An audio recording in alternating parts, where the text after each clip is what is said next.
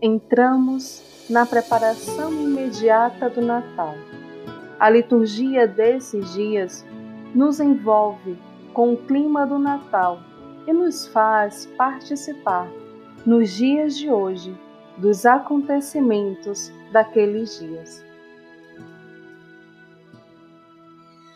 Ave Maria, cheia de graça, o Senhor é convosco. Disse o anjo a Maria: Bendito és tu entre as mulheres, e bendito é o fruto do teu ventre. Acrescentou Isabel. E nós nos unimos em súplica e dizemos: Santa Maria, Mãe de Deus, rogai por nós, pecadores, agora e na hora de nossa morte. Amém. Fizemos a caminhada do advento, acompanhados pelo profeta Isaías e por São João Batista. Agora é Maria quem nos acolhe com o menino Jesus e o coloca em nossas vidas.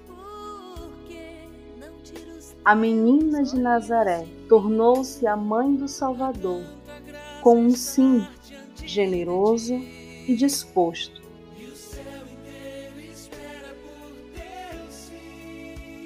Maria é mãe de todos, dos que a acolhem e dos que a rejeitam, dos que são dóceis e daqueles que são rebeldes.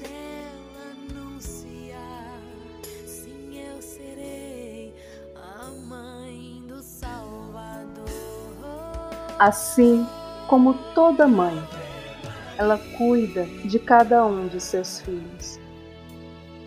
Tornou-se modelo para todos nós, que somos chamados a dizer sim à vontade de Deus e aos apelos de nossos irmãos e irmãs.